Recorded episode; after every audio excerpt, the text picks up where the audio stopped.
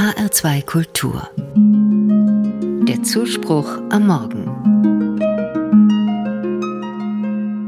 In Trier, und das liegt ja nicht weit weg, wird morgen besonders an den Apostel Matthias gedacht. Dort im Dom, der auch so heißt, St. Matthias, sollen nämlich seine Reliquien, also Knochenreste von ihm liegen. Und in den 60er, 70er und auch noch 80er Jahren war Matthias ein sehr beliebter Jungename. Ich bin Jahrgang 68 und habe eine ganze Menge Matthiasse um mich rum, denen ich morgen zum Namenstag gratulieren könnte. Kein Wunder, wenn uns Matthias als Apostelname nicht sonderlich vertraut vorkommt.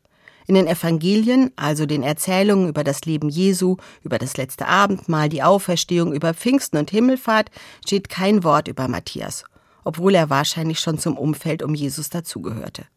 Offiziell zum Apostel ernannt wurde er erst später. Wie das kam?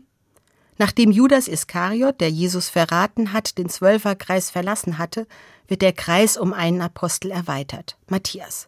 Manche nennen ihn deshalb den 13. Apostel. Er wurde sozusagen nachnominiert, ein bisschen wie ein Fußballspieler, der eingewechselt wird. Aber der Fußballvergleich hinkt, nicht nur, weil die Mannschaft auf dem Platz zu elf spielt, die Jünger aber zu zwölf sind.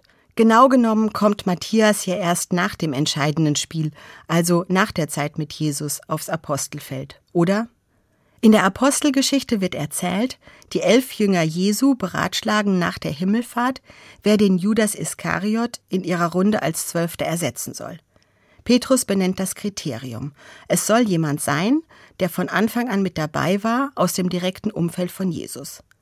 Weil sich die Gruppe anscheinend zwischen Barnabas und Matthias nicht direkt einigen kann, entscheidet das Los.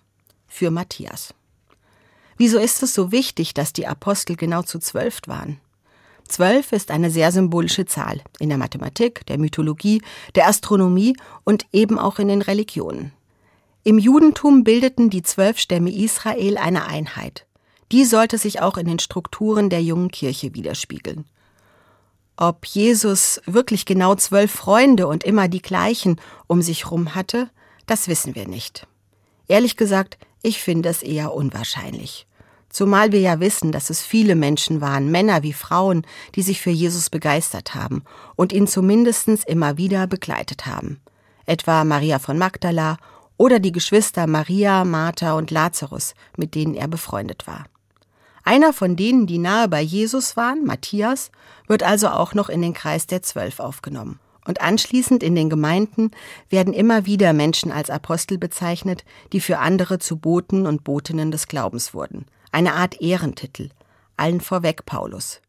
Für mich heißt das auch, mit Matthias öffnet sich der Kreis, der vorher so exklusiv schien, für die, die Jesus begleitet haben. Und ein klein wenig damit auch für uns heute.